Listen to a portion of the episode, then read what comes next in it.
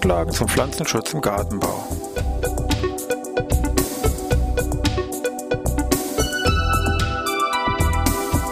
Ein wöchentlicher Podcast der Forschungsanstalt für Gartenbau an der Fachhochschule Weinstefan von und mit Thomas Lohrer.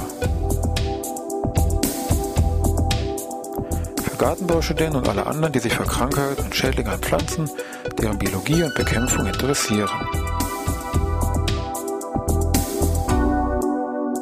Thema heute Flechten.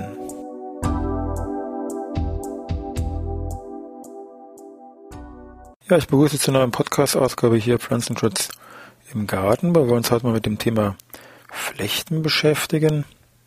Wenn man so allgemein mit dem Thema Flechten denkt, dann fallen da meistens so zwei, drei Dinge spontan an. Zum einen, das sind irgendwelche Pflanzen, in Anführungszeichen, sage ich mal, Organismen, die da an Extremstandorten vorkommen und zum anderen fallen dann bei Flächen so der Bereich an Luftschadstoffindikatoren, also Rückgang mit Beginn der Industrialisierung, auch im städtischen Bereich, dass da eben viele Flächen hier im Laufe der letzten ähm, Jahrzehnte, Jahrhunderte verschwunden sind. Flächen kann man jetzt im Winter natürlich in der laublosen Zeit eigentlich recht gut erkennen, natürlich auf Stein und Felsen schon immer, aber gerade so natürlich bei Pflanzen, also hier speziell gemeint, hier Rinde, Äste und Stämme, wie gesagt, von Bäumen lassen sich gerade so in der laublosen Zeit natürlich solche Flechten. Insbesondere dann, wenn sie jetzt eine, besondere Farbe haben. Im Moment gibt es also sehr viele gelbe Flechten hier im, auch im urbanen Bereich, sind natürlich sehr auffällig und dann stößt man mal eher auf dieses Thema auf und deswegen auch die Idee, machen wir heute was zum Thema Flechten. Von der botanischen Zuordnung, also was sind Flechten eigentlich, hat das sehr lange gedauert, dass man es erstmal ein bisschen überhaupt für sich als separate Abteilung gesetzt hat. Früher hat man das vermutet, Flechten, das muss doch was sein wie Algen oder Moose, da hat zumindest das versucht, da irgendwo reinzugruppieren. Heute sind manche Bezeichnungen wie meinetwegen isländisches Moos, im Prinzip natürlich botanisch völliger Quatsch, weil das eben dann betreffende Flechten sind, um die es ja geht. Aber erst so um ungefähr 1700 Rum hat man also diese Flechten für sich in eine extra Abteilung aufgenommen, auch wenn man gar nicht genau wusste, was es nun botanisch eigentlich ist. Man hat zumindest erkannt, also Moose und Alge sind es nicht, es muss irgendwie was für sich sein.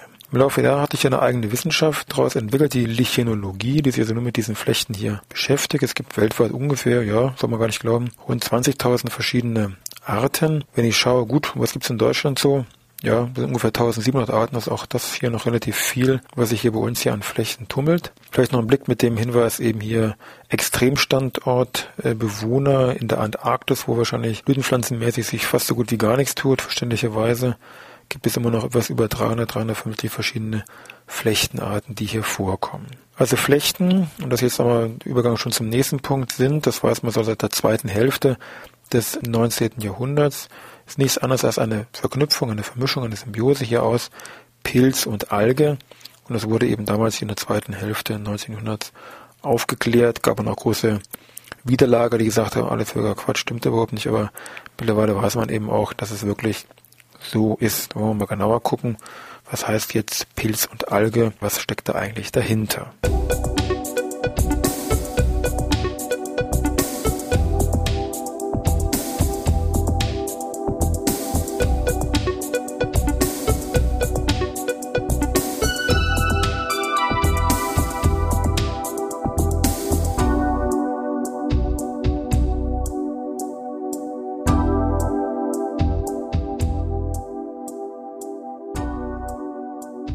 Wir erkennen es, dass eben Flechten nichts anderes sind als wie eine Symbiose aus Pilz und Alge. Hat ja schon gesagt, so zweite Hälfte des 19. Jahrhunderts wurde das hier festgestellt. Namentlich verbunden sind damit auf jeden Fall zwei Personen. Zum einen der Herr Anton de Barry, der, der eigentlich mit dieser Erkenntnis, sag ich mal, begonnen hat, 1866 und diese Hypothese von dem Herrn de Barry, dass eben hier diese Flechten die Symbiose aus Pilz und Alge sind, die aber nur für bestimmte Flechtengruppen erstmal sich da rausgepickt hatte, wurde dann von einem Herrn Schwenden, das ist ein Schweizer Forscher gewesen, ein paar Jahre später aufgegriffen, der gesagt hat, nee, nicht nur dieser, dieser speziellen Gruppe trifft dazu, sondern bei allen Flechten, das ist alles eine Symbiose Pilz und Alge. Gemeint ist eigentlich jetzt mit Pilz und Alge, muss man das mehr so verstehen. Pilz, das ist, denke ich mal, klar. Da geht es hier auch im Wesentlichen, muss man sagen, sind hier nur Schlauchpilze als Partner bei Flechten beteiligt. Bei den Algen muss man mehr schon ein bisschen das Allgemeine sehen, mehr als ein photosynthetisch aktiver Partner. Und darunter fallen eben die Blaualgen, das sind eigentlich die Cyanobakterien, und hier die betreffenden Grünalgen. Gut, bei den Blaualgen gibt es noch sogar die manche Besonderheiten, dass die neben jetzt diesen aktiven Photosynthese auch noch teilweise fähig sind, hier Luftstickstoff zu binden und das auch noch, wie gesagt, hier in diese Partnerschaft mit zu überführen. Symbiose meint ja dann im Normalfall Lebensgemeinschaft zum Vorteil beider Partner. Und das ist bei den Flechten wahrscheinlich eher so, dass der Pilz wahrscheinlich hier doch einen größeren Vorteil rauszieht als wie die beteiligte Alge. Es gibt auch manche Fälle von Flechten, wo ich eben einen Pilz habe und eine Blaualge und eine Grünalge. Also wo ich eigentlich kein, kein Duo habe, wenn man so will, sondern hier so ein Trio, was hier so eine Flechte ausmacht. Also auch da gibt es verschiedene, naja, Spielformen der Natur, ganz klar. So, wie sieht es aus mit der, ich sag mal, Vermehrung und Verbreitung von solchen Flechten? Grundsätzlich vom Namen her ähnlich wie bei den Pflanzen auch. Vegetativ, generative Vermehrung. Bei der generativen Vermehrung muss man wissen, dass die Vermehrung von der Alge vom Pilz unterdrückt wird. Erst also nur der Pilz hier befähigt ist, hier Spuren auszubilden. Das sieht man dann auch sehr häufig bei diesen Flechten, Stichwort Schlauchpilze, deren Fruchtkörper sehr viele bilden hier nämlich die sogenannten Apothezien aus. Das sind solche, ja, sagen wir schalenförmige, sektschalenförmige Fruchtkörper, wie eben hier Spuren gebildet werden. Dort zählt man auch die gewöhnliche Gelbfläche, die eben zurzeit mit Sicherheit im städtischen Bereich an sehr vielen Stämmen nachweisbar ist. Nachteil natürlich, wenn jetzt hier die Spuren verbreitet werden, dann muss immer zufällig auch dann woanders dann die Alge als Partner auftreten. Wenn das nicht klappt, natürlich schlechte Karten. Deswegen am besten eigentlich so eine Art vegetative Vermehrung der besonderen Art, nämlich dass hier diese Flechte bestimmte ich sag mal Fruchtkörper in Anführungszeichen ausbildet, wo hier dann so besondere Mischungen aus Pilz und einer Alge, entsprechende Pakete gebildet werden, meinetwegen als sogenannte Soredien kann man die dann bezeichnen, die dann als Ganzes abgegeben werden und wenn die dann irgendwo landen auf ihrem betreffenden Substrat, also Rinde, Baumstämme, Steine, je nachdem, wo sie eben, sage ich mal, hingehören, können sie gleich hier loslegen und äh, der Partner ist ja gleich hier mit dabei. Ja, loslegen heißt ja, wie schnell wachsen eigentlich solche Flächen, beziehungsweise was gibt es denn so für Wuchsformen? Schauen wir uns gleich an.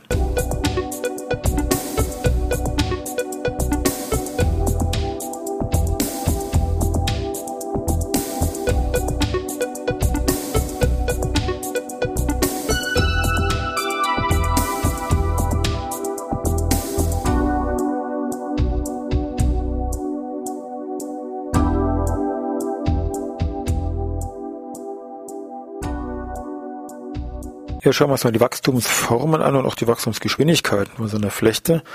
Im Wesentlichen, wenn man das versucht, ein bisschen in Gruppen einzuteilen, bleiben hier bei den Flechten drei Gruppen übrig. Es sind die Krustenflechten, die Blattflechten und die Strauchflechten. Bei den Krustenflächen vom Namen her kann man schon vermuten, ist wie so eine Kruste, also ganz flach und eng auf dem betreffenden Substrat. Meistens sagen wir irgendwelche Steine, wo dann diese Flechten sich ausbreiten, lassen sich eigentlich gar nicht von der Unterlage in irgendeiner Form jetzt lösen, ohne hier irgendwie alles kaputt zu machen.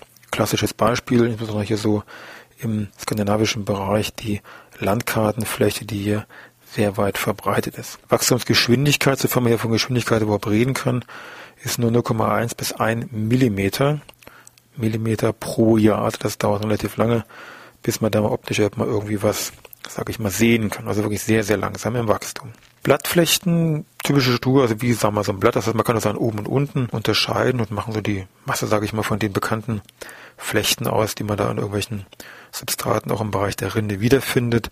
Auch die hat schon mal zitierte, besagte gewöhnliche Gelbflechte, also hier Xanthoria parietina, zählt ebenfalls jetzt der Gruppe der Blattflechten. Strauchflechten, vom Namen her schon klar, das sind also Flechten, die schon mehr eine Struktur haben mit irgendwelchen Seitenästen, Verzweigungen, Bekannt sind diese Strauchflächen, die mir, sagen wir, vom Baum so herunterhängen. Die würde man dann extra als Bartflechten bezeichnen. Die bekannte Strauchflechte, auch im gärtnerischen Bereich, ist meinetwegen die Rentierflechte, die ja eben bekannt in dem Sinne ist, dass der bei irgendwelchen Blumengestecken oder Friedhofsgrenzen auftaucht. Oder manche kennen es auch vielleicht mit irgendwelchen Modelleisenbahnen, dass die ganzen Bäumchen, was da oben als Baumstruktur, sag ich mal, angegeben ist, das sind dann diese besagten Rentierflechten. Blatt- und Strauchflechten haben ungefähr so eine Wachstumsgeschwindigkeit von ungefähr 1 bis 5 Millimeter pro Jahr, also auch hier relativ gemütliche Zeitgenossen. Natürlich manche ziehen noch, sage ich mal, davon mit bis zu 20, 25 Millimeter pro Jahr, aber das sind doch eindeutig hier die wenigsten. Neben dieser Dreiergruppe gibt es noch irgendwelche anderen Sonderfälle natürlich, wie es immer so ist. Vielleicht erwähnenswert sind noch die sogenannten Galertflechten, die eben im feuchten Zustand auch Quellen so eine galertartige Masse ausbilden, die hier Blaualgen als Partner haben relativ klein sind in der Regel und hier recht dunkel gefärbt sind. Da kann man sich bei den ganzen schon mal überlegen, ja, wenn die jetzt da an diesen Bäumen, Rinde überall dran sitzen, wie sieht denn das aus? Macht das jetzt irgendwelche Schäden an den Pflanzen? Sterben die, sage ich mal, ab? Oder was ist eigentlich die Schadwirkung von diesen betreffenden Flechten auf die Bäume, auf die Rinde? Oder ist überhaupt ein Schaden vorhanden? Gucken wir uns gleich im letzten Beitrag an.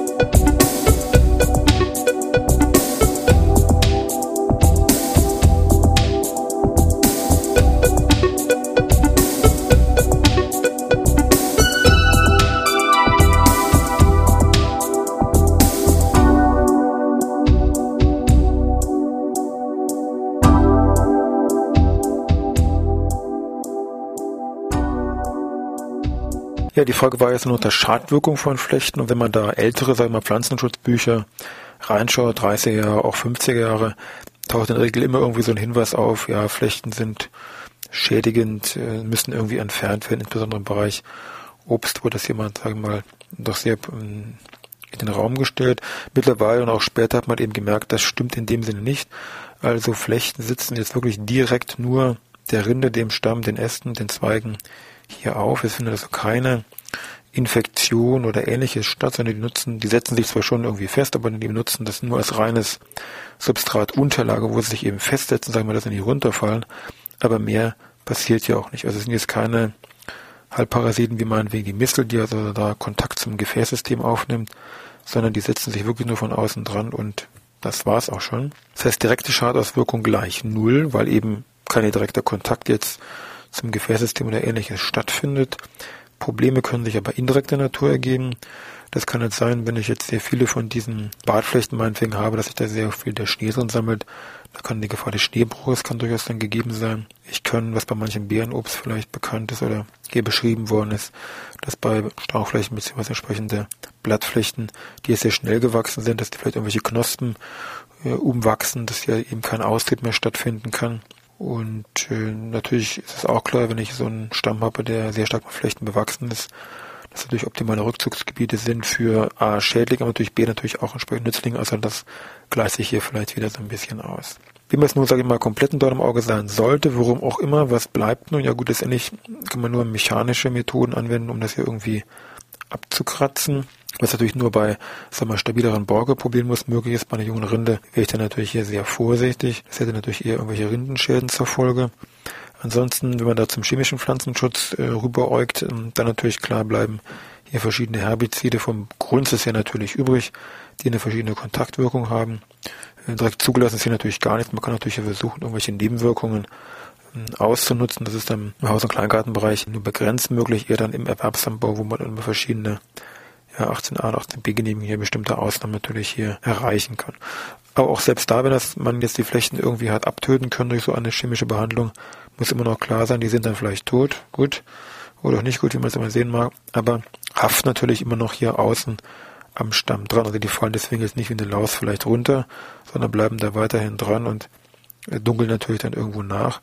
Aber auch die muss ich wahrscheinlich nachher dann mechanisch wieder irgendwo hier entfernen. Ja, Thema Literatur vielleicht noch zum Thema Flächen. Gibt natürlich eine ganze Reihe an ja, empfehlenswerten Büchern oder auch Nachschlagewerken. Speziell zur Bestimmung von Flechten sollte man vielleicht erwähnen oder insbesondere erwähnen das Buch von Volkmar Wirth, Wirth mit TH von 1995.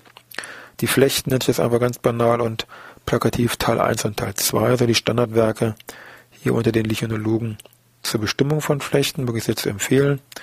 Also die Flechten, Volkmar Wirth 1995, Teil 1, Teil 2, Ulmer Verlag Stuttgart. Und ein anderes Buch, was ich Ihnen sehr empfehlen könnte, wenn Sie irgendwie drankommen, heißt ganz normal Flechten. Untertitel Geschichte, Biologie, Systematik, Ökologie, Naturschutz und kulturelle Bedeutung von Herbert Schöller herausgegeben. Kleine Senckenberg-Reihe Nummer 27 aus dem Jahr 1997, was anlässlich einer Ausstellung Flechten Kunstwerke der Natur verfasst worden ist. Wirklich ein super Buch hier auf ungefähr 250 Seiten. Alles drin, schöner Druck, viele Farbaufnahmen ohne Ende. Also wirklich ein sehr tolles Buch. Was sich mit dem Thema Flechten beschäftigt, kann ich eigentlich nur empfehlen, dass ich auch die Buchhandlung hier problemlos bestellen. Ich weiß gar nicht, was ich damals bezahlt habe. Naja, gut, also Fachbuch, mit Sicherheit nicht ganz so billig, aber mit Sicherheit lohnenswert. Gut, damit sind wir auch bei der Zeit eigentlich wieder hart an der Grenze. Wünschen was, bis nächste Woche.